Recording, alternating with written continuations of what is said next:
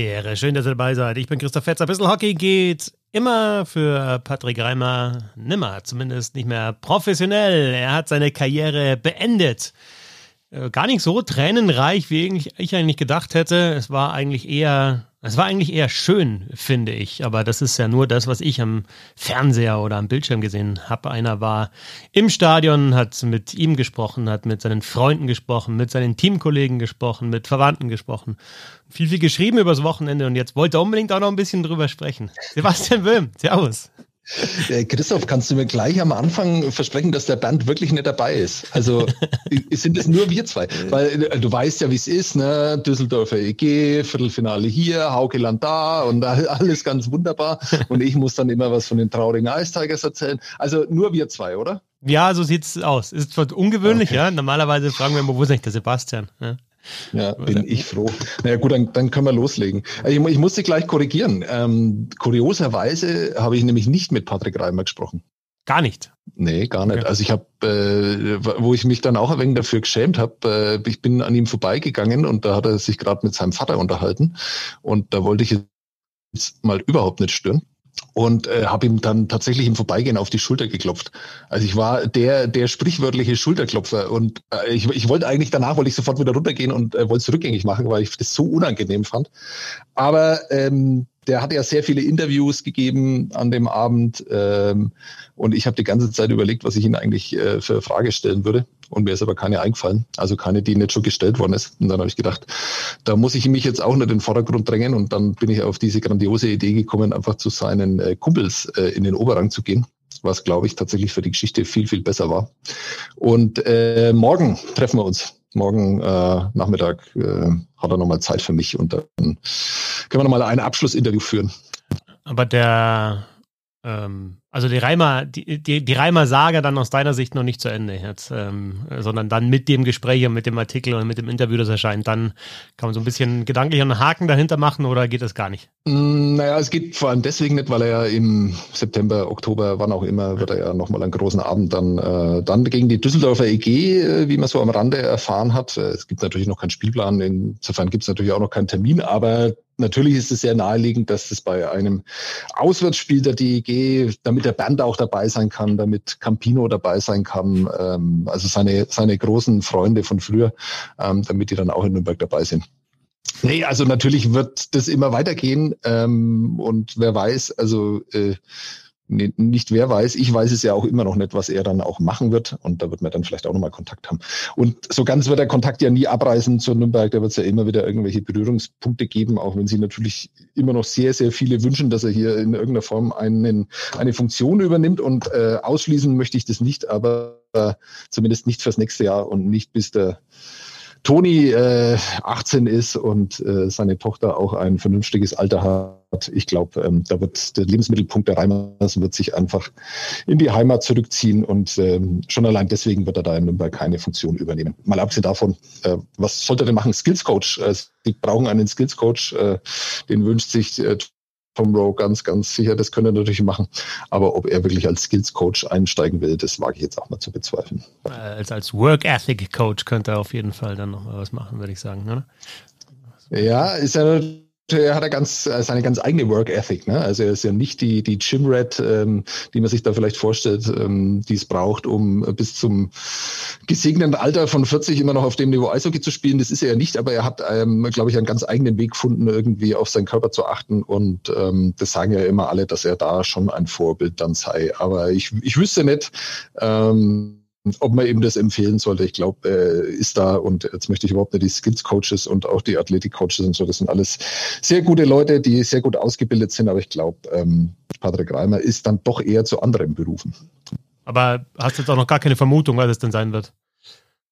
Naja, er hat mir gegenüber zweimal angedeutet, ähm, dass äh, er sich das, aber ich meine, das steht ja überall anders auch. Es ist jetzt keine exklusive Information, dass er sich eine Funktion beim DEB durchaus vorstellen kann.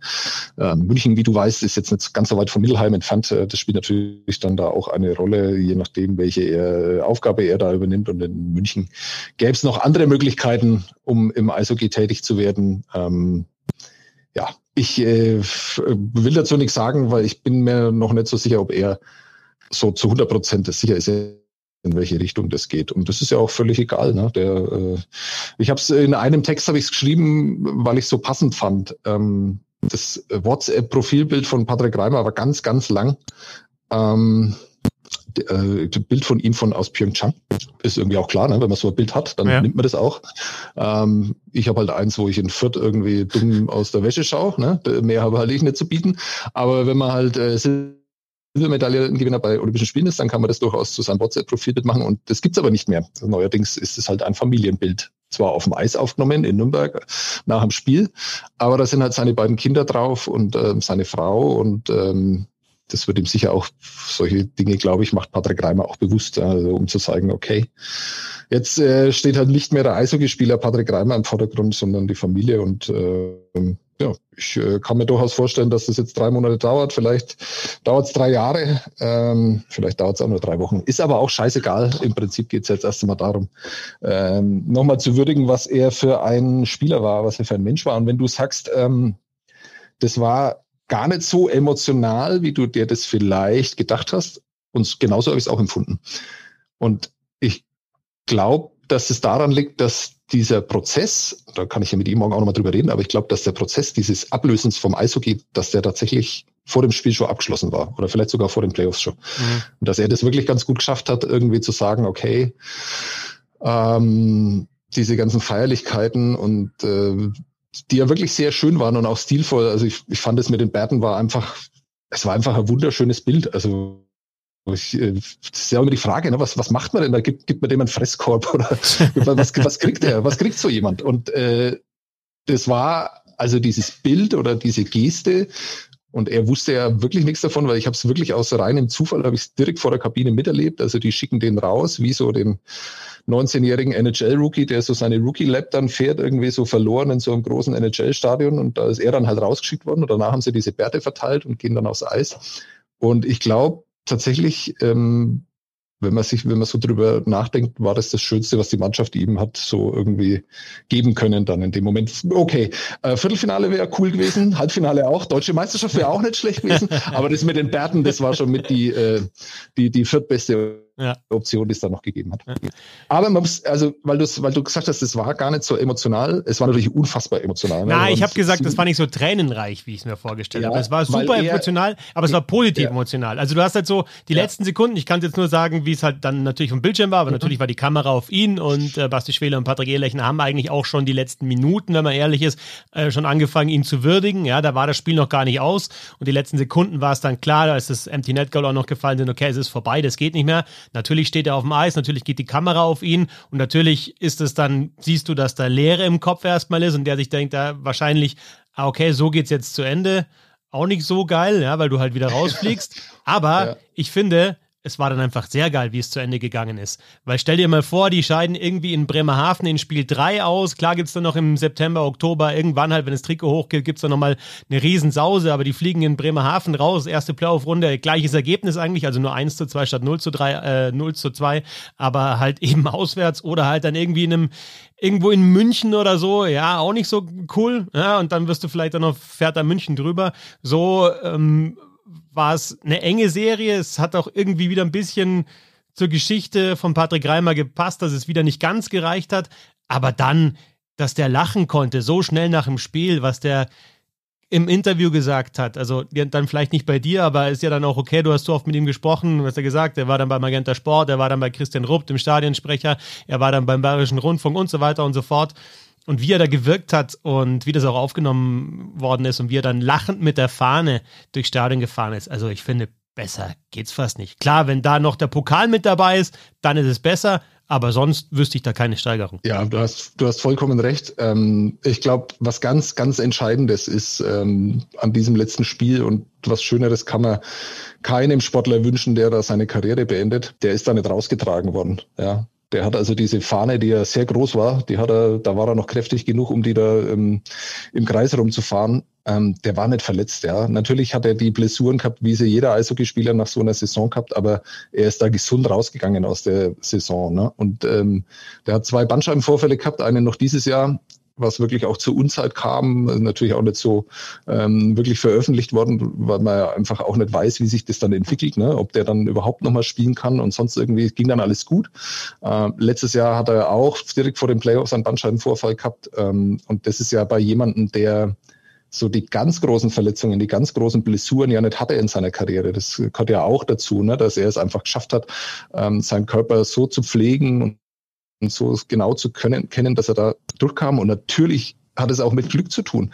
Aber dass er zum Schluss das so hat erleben können, ja, dass er nicht nur auf einem Bein da durchgefahren ist und dass er nicht mit äh, Rückenschmerzen und was weiß ich, wie viel äh, Spritzen da aufs Eis hat gehen müssen äh, im Alter von 40, das ist natürlich auch einfach ein ganz, ganz ganz, ganz, ganz großes Glück. Und ja, du hast recht. Ich glaube, dass er es auch geschafft hat. Also es gab ja diese emotionalen Momente. Ne? Ich fand eine wirklich sehr berührend war bei dem letzten hm, Punkterundenspiel in Bremerhaven als äh, diese ganze Kurve voll war ne, mit, den, mit den Nürnberger Fans und da waren ja seine Jungs aus Mittelheim auch wieder mit dabei. Und da ist diese Fahne da gewesen, ne, Mittelheim, Posse 15, 16.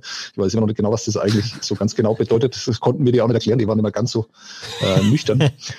äh, und äh, dann sieht die er haben sich die Fahne Festplatte da. schon während des Spiels formatiert sozusagen. Äh, äh, genau, richtig. Die haben, schon, die, die, haben, die haben schon mal vorgelegt und äh, haben ihm dann dabei geholfen, dass das dann schneller geht. Ähm, und äh, dann fährt er in diese Kurve und dann klopft er so gegen diese die Scheibe und klopft dann, wo die Fahne so direkt dahinter war und du hast dann einfach gesehen, dass es ihn da total reißt. Also das, also dieser Moment einfach, dass da Leute aus Mindelheim äh, nach, nach Bremerhaven gefahren sind. Also eine weitere Strecke gibt's in Deutschland im Prinzip nicht. Ne? Und ähm, dass sie alle da waren, dass die ganzen Fans aus Nürnberg da waren und sowas, das hat ihn, glaube ich, in diesem Moment extrem berührt. Und dann war es am Freitag nochmal so, als er dann seine Eltern erwähnt hat, dann im Interview ähm, äh, mit Christian Rupp, dann mit dem Stadionsprecher in in Nürnberg, ähm, hat er dann auch alle erwähnt, hat sich bei allen bedankt und sowas und die Stimme ist ihm dann da gebrochen, als er seine Eltern erwähnt hat und sein Bruder, die auch da waren. Und ähm, das waren schon nochmal emotionale Momente. Ansonsten so richtig emotionale Ausbrüche hatten eigentlich alle um ihn rum. Also das, äh, ich weiß, also er hat es geschafft, irgendwie sich von dieser von dieser Trauer gar nicht so sehr anstecken zu lassen. Und das, ich glaube, er hat es wirklich einfach genossen. Und das ist auch erstaunlich, weil es sagt sich immer so leicht und der ist ja so bescheiden und sonst irgendwie so. Ich glaube, der hatte da an sich überhaupt keinen Bock. Also der wollte da nicht so im Mittelpunkt stehen. Und dass er das an dem Abend so angenommen hat, dass er da diese Fahne genommen hat und dass er immer wieder rumgefahren ist und dann mit dem und hier noch ein Selfie und da umarmt und sowas. Er hat es einfach, er hat diese, ja, also das ist jetzt auch, mag für manche übertrieben sein, aber diese Liebe hat er wirklich angenommen an dem Abend. Und das war, glaube ich, schön für ihn. Also da hast du recht, ich glaube, sehr viel besser hätte es nicht sein können. 1069 Spiele, 394 Tore, das ist Rekord in der DL. Die 858 Punkte sind auch Rekord in der DL. Dreimal Spieler des Jahres. Legende bei zwei Clubs, muss man wirklich sagen. Also, was wir gesehen haben, auch äh, beim letzten Hauptrundenspiel in Düsseldorf. Also, das musst du auch mal schaffen. Klar, bei über 1000 Spielen, da sind viele, aber wirklich bei zwei Clubs zu so einer Legende und Identifikationsfigur zu werden, das ist schon stark.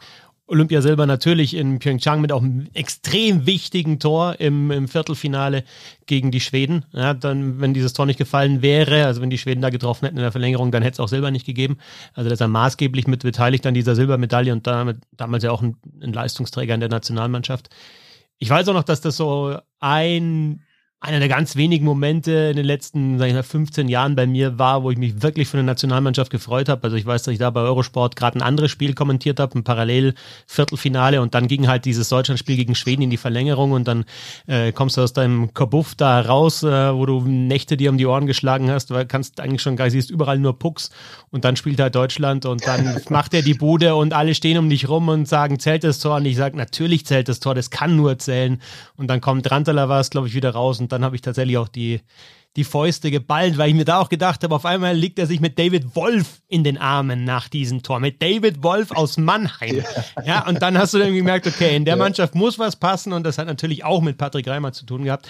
Aber bei all diesen Erfolgen, also du hast die Freunde angesprochen, die mitgefahren sind, das ist das in die eine Richtung, also in Richtung Patrick Reimer, dieser Respekt von seinen Freunden, von den Leuten, die ihn halt, halt nicht in erster Linie als Eishockeyspieler kennen, sich vielleicht für sein Leben als Eishockeyspieler gar nicht so interessieren, sondern den Typen kennen. Und andersrum dieses Bild mit der Off-Ice-Crew, mit der Strafbank-Crew.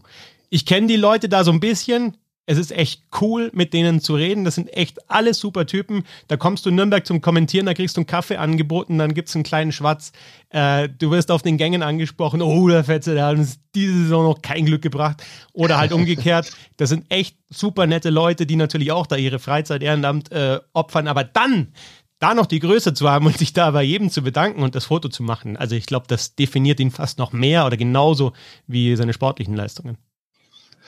Ja, äh, fand ich auch toll. Ich fand auch, also die ja davor schon ganz ergriffen auf dem Eis gestanden und ähm, dass er das dann auch noch realisiert in dem Moment, ne? also wo er dann noch hingehen muss und äh, wem man noch äh, mal Danke sagt und sowas. Und das waren ja nicht die einzigen, das waren die, wo wir es halt mitbekommen haben. Ne? Aber der wird das bei vielen anderen Leuten auch noch gemacht haben. Und ähm, ich glaube, das ist das, was ähm, was nicht immer gelingt so im Alltag, aber was man für sein eigenes Leben irgendwie so auch rausziehen kann. Ne? Also da, wo du arbeitest, da, wo du dich auffällst, da, wo du lebst. Ähm, jetzt sagen vielleicht ein paar Leute, die hier zuhören und mich vielleicht ein bisschen besser kennen, sagen ja dann, äh, verhalte ich doch auch mal so. Aber ähm, also beginne den Leuten mit Respekt und begegne ihnen freundlich und äh, äh, schau hin, was die machen und schau zu, was die machen. Ähm, das kann nicht so schlecht sein im Leben. Ne? Und dann wird es vielleicht nicht so sein, dass wenn du deine Karriere beendest, dass dann 7600 Menschen irgendwo stehen und äh, um dich weinen ähm, oder sich mit dir freuen oder wie auch immer.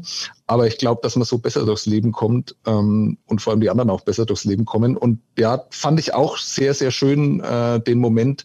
Ähm, und was mich auch berührt hat, also wer auch den Blog ein bisschen gelesen hat und sowas, ähm, ich fand halt alles geil, was der, der Christian Rupp, der Arena-Sprecher, da dieses Jahr so gemacht hat. Ne? Also Five Minutes for Fighting äh, finde ich immer noch in dieser Betonung äh, völlig übertrieben. Ist sein Stil, ist okay. Ähm, ich finde es immer noch nicht cool, aber so dieses Interview danach, das war schon, boah, also ähm, ja, das, äh, das war wirklich sehr berührend, muss man tatsächlich sagen. Und äh, wo du dann auch einfach gemerkt hast, also was da verloren geht. Ne? Also dass es da viele Leute gibt, die halt ähm, schon lang zum Eishockey gehen, und trotzdem eigentlich nur Patrick Reimer kennen. Ja. Also das war immer der Kapitän da, das war immer derjenige, der vorne dran war, immer das Gesicht dieser Mannschaft. Äh, das war derjenige, der sich hat äußern müssen, wenn sie in Wolfsburg wieder ausgeschieden sind in den Pre-Playoffs oder im Viertelfinale oder dann auch im Halbfinale. Der hat immer seinen Kopf hingehalten und ähm, hat dabei eigentlich immer eine sehr, sehr gute Figur gemacht. Und ähm, ja, also da geht natürlich wahnsinnig was verloren für den, für den Club. Und äh, das hat man an dem Freitag sehr, sehr stark gemerkt. Also äh, Christian Rupp war nicht der Einzige, der sich seine Tränen da nicht geschämt hat. Also Wolfgang Gastner, äh, auch Stefan Ustorf, äh, der ja äh, auch in, diese, in diesen ganz exklusiven Kreis der herausragenden deutschen Eishockeyspieler gehört. Das dürfen wir nicht vergessen. Ne? Sieben deutsche Meisterschaften, viermal Olympia oder dreimal Olympia und viermal Weltmeisterschaften. Also einer der ganz großen NHL auch gespielt. Ähm, der war da auch ganz ergriffen. Tom Lowe war ganz ergriffen, der ja auch schon ein bisschen was gesehen hat in seinem Eishockey-Leben. Also ja, war ein sehr intensiver Abend. Ähm, und äh, ich bin gespannt, was er noch erzählt drüber, ähm, wie er das alles so wahrgenommen hat, auch diese letzte Woche. Aber nochmal, ich glaube, er hat es genossen und ähm, darum ging es ja. Auch Freundschaft natürlich in der Mannschaft. Gerade so diese Gruppe Reimer, Mebus, Weber war wahrscheinlich die drei, sind so die Leadership Group in den letzten Jahren oder den deutschen Spielern gewesen. Reimer hört auf, Mebus geht's nach Düsseldorf, auch wenn es noch nicht offiziell ist. Weber wird sehr wahrscheinlich der nächste Kapitän der Ice Tigers. Alles drei würde ich sagen, jetzt aus natürlich weniger intensiven Gesprächen, als du sie geführt hast, aber ich könnte das schon, glaube ich, schon behaupten, wirklich gute Typen. Und ja, natürlich ändert sich da was. Und Mebus, ja, dann auch weinend im Interview wirklich zwischendrin, als dann Sascha Bandermann gefragt hat, ja, jetzt nach Düsseldorf. Und er wollte es natürlich dann auch nicht offiziell machen, weil Düsseldorf noch drin ist. Aber ich glaube, in dem Moment ist ihm klar geworden, okay, für mich war es das ja jetzt auch. Auch wenn da gerade der Reimer halt seine Runden dreht und das vielleicht dann nicht ganz so äh, präsent ist äh, in dem Fall. Und dann, ja, weinen an der Bande, Weber tröstet ihn. Also äh, ist schon auch insgesamt eine ja, ein, ein, emotionaler, dann doch tränenreicher Abend gewesen. Auch wenn Reimer, Reimer lachen konnte. Ja, ich habe da meinen äh, letzten schmalzigen Text, den habe ich äh, vorhin erst zu Ende geschrieben. Da ging es natürlich um Oliver Mebus, weil das so ein bisschen unterging dann auch an dem Freitagabend und auch jetzt dann in der Berichterstattung danach. Also ähm, ich habe ihm doch mal einen eigenen Text gewidmet, weil auch das wissen ja viele, ich ihn einfach einen herausragenden Eishockeyspieler finde und nicht nur, weil er zwei, oder natürlich, weil er zwei Meter sechs groß ist und da ragt er natürlich heraus, aber was er mit diesen zwei Meter sechs macht, das ist, glaube ich, immer noch, wird nicht genug gewürdigt. Ähm, Äh, und was er für Typ ist, sieht jeder, der Interviews mit ihm erlebt hat, der ihn auf dem Eis erlebt hat, ähm, der erlebt hat, wie fair er ist. Ne? Also das nehmen natürlich ähm, Leute nicht so wahr, die er dann an der Bande irgendwie erwischt mit seinen 2,6 Meter sechs und da mal mit voller Wucht da reinfährt. Aber das ist einer, der hat äh, den anderen dann immer wieder aufgeholfen, hat sehr viel durch Lachen gelöst auf dem Eis. Das sind alles so Qualitäten, äh, die man nicht unbedingt ähm, ja, vielleicht so wahrgenommen hat oder an denen man einen Spieler jetzt nicht festmacht, das sieht man nicht in den Zahlen, ne? Und äh, wie der mit Schiedsrichtern umgegangen ist, wie der auch mit Gegnern umgegangen ist. Ähm, äh, also so viel Respekt vor dem, vor dem anderen, das kenne ich eigentlich bei keinem anderen Spieler. Bei ihm hat man das unglaublich äh, bemerkt. Fand ich, ich habe mal einen Podcast mit ihm aufgenommen, ähm, als es Bissel Hockey, glaube ich, noch nicht so wirklich gab. Ähm, und da hat er das alles mal thematisiert, war sehr, sehr spannend. Ähm, aber ich glaube, die Geschichte ist da noch eine andere. Ähm, also Reimer und Mebus äh, haben eine Fahrgemeinschaft gebildet, ja. Also die sind jeden Tag zum Training gefahren zusammen. Und das hat mir, der, der Patrick Reimer hat mir das erzählt, als es darum ging, also das erste Interview, nachdem er es angekündigt hat, dass er seine Karriere beendet, hat er dann auch gesagt, er hat einfach ganz viel mit dem Olli darüber geredet. Ja, und also die zwei waren da zusammen im Auto gesessen und haben darüber geredet, wie das dann da zu Ende geht. Ne? Und ähm, er war im Prinzip so seine Vertrauens Person. Natürlich hat er ein sehr gutes Verhältnis zu seiner Familie. Natürlich hat er da mit, mit, mit seiner Frau Anja drüber geredet. Ähm, aber ich glaube, der Oli Mebus hat da auch sehr viel mitbekommen. Und ähm, da ist einfach was zu Ende gegangen, ähm, was nicht mehr, das wird es nicht mehr geben, ja. Also das, das kommt nicht mehr wieder. Und ich habe es heute versucht, mal irgendwie zu so vergleichen, wie man das so, ich glaube, ähm, also das ist kein normaler Job, ja was die da erleben. Das ist wahnsinnig intensiv und das ist wie eine Klassenfahrt. Ich weiß nicht, ob du dich daran erinnern kannst, wie du früher so auf Klassenfahrten gefahren bist. Und das, das musste gar nicht mal so, vielleicht hat man sich da gar nicht so sehr drauf gefreut, äh, weil irgendwie der, der Kumpel irgendwie äh, mit der anderen Studienfahrt unterwegs war und der hat dann gefehlt und so und dann ist aber in so einer Woche entsteht irgendwie was in so einer Klasse, was sonst in normalem Schulablauf halt einfach nicht möglich ist. Du kommst nach Haus und fällst erstmal in ein totales Loch, totale Leere dann. Ne? Also man raunzt dann nur noch seine Eltern an, weil die halt einfach nicht äh, das hübsche Mädchen ähm, aus der Reihe vor einem ist und nicht der coole Typ äh, hinten dran und sowas. Also ist, man, ist komplett anderes Leben wird da rausgerissen. Und ich glaube, dieser Freitagabend ist ähm, der Moment gewesen, wo der Olli Mebus erkannt hat, dass diese Klassenfahrt vorbei ist. Ja. Also der geht jetzt in eine andere Klasse, da muss er sich das alles wieder neu erarbeiten und dann wird er auch wieder auf der Klassenfahrt fahren. Aber diese Klassenfahrt mit seinem Kumpel Patrick Reimer und mit seinen Kumpels bei den Ice Tigers und so, die ist halt erstmal vorbei. Und ich glaube, ähm, das hat ihn, glaube ich, äh, diesen großen äh, Mann ähm, hat es den ganz schön geschüttelt an dem Abend. Und ich, ich weiß nicht, wie es ihm jetzt geht. Äh, mal sehen, ob ich noch die Möglichkeit habe, mit ihm zu reden, wäre schön. Ähm, aber also der war gerne in Nürnberg, das kann man, glaube ich, sagen. Ja, die Lehre kenne ich schon auch, aber wahrscheinlich kennt die keiner in der Intensität einfach, wenn du sagst, es ist ja jetzt nicht eine Woche gewesen, sondern es sind halt dann ja, Jahre, manchmal sind es Jahrzehnte, ne, die du dann zusammen verbringst und einfach auch diese Routine, die mit dabei ist. Und ja, dieses Loch wird, denke ich, für Patrick Reimer jetzt auch eine Herausforderung sein. Und diese Leere, die erstmal da ist und da dieses Loch dann auch zu füllen und dann auch weiterhin ein erfülltes Leben zu haben, wenn, ja, wenn es nichts mehr mit Sport zu tun hat, dieser ganze Wettkampf äh, verloren geht, dann die Kabine auch verloren geht, das Zusammensein mit Mitspielern oder halt dann mit, mit anderen Trainerkollegen, wenn du was anderes machst. Äh, da habe ich schon auch mit Profisportlern teilweise gesprochen, die dann echt gesagt haben, okay, das war erstmal ja, erstmal so stellst du die Frage, was kann ich jetzt eigentlich? Ne? Ich habe von, dir erfahren, dass Patrick Reimer auch ein guter Handwerker zum Beispiel ist. Ja, manche oder zum Beispiel Sandro Schönberger, der spielt jetzt noch eine Saison in Straubing, aber er hat schon gesagt, er macht was ganz was anderes. Also das finde ich dann schon auch spannend. Ich kann mir einen Eishockeyspieler schwer so einen ganz klassischen Bürojob vorstellen. Ne? Also das ist, äh, wenn du natürlich Funktionär wirst oder, oder Manager oder Trainer, dann machst du auch ein bisschen was im Büro, aber du bist ja trotzdem, hast du dieses dieses Leben, das du vorher geführt hast, teilweise, vielleicht aus anderer Sicht, aber du hast es trotzdem noch, wenn du da einen kompletten Cut machst, ich glaube, das ist eine Herausforderung, aber ich glaube, dass Patrick Reimer intelligent und empathisch genug ist, um sich das auch ganz genau zu überlegen, was, wie dann dieses Loch gefüllt wird. Ja, ich möchte dazu eigentlich gar nichts sagen, weil ähm, das ist wirklich eine reine Spekulation, wie er sich da macht. Er weiß es ja selber noch nicht mal. Also äh, erstens mal, was er macht, äh, zweitens mal, wie er sich da anstellt. Und äh, man darf ja nicht vergessen, dass er schon in diese ähm, also ich meine, das Business kennt er ohnehin, aber so mit der Spielergewerkschaft, da ist er ja durchaus auch einer der Aktiven und ähm, so von außen betrachtet ist es ja jetzt auch nicht so großartig, was da so passiert. Ne? Also es ist ja nicht so, dass das so eine reine Erfolgsgeschichte ist.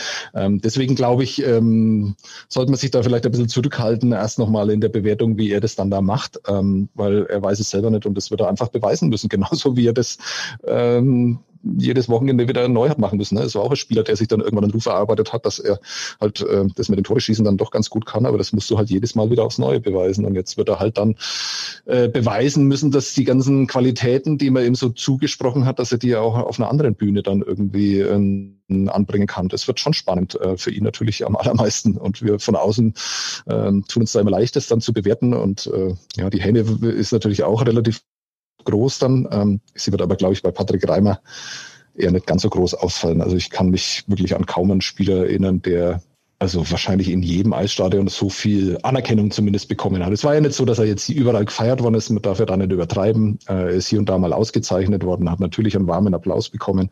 Aber es ist nicht so, dass die Leute jetzt da äh, stehende Ovationen ihn da begrüßt haben, wenn er aus Eis gegangen ist. Aber ich glaube schon, dass er da einer der ganz, ganz großen Sympathieträger in dem, in dem Job ist. Also das kann man, glaube ich, definitiv festhalten, ohne dass das jetzt, dass ich die äh, Vereinsbrille, die der Oliver Mebus am Freitag noch aufhatte, dass ich die da übernommen hätte.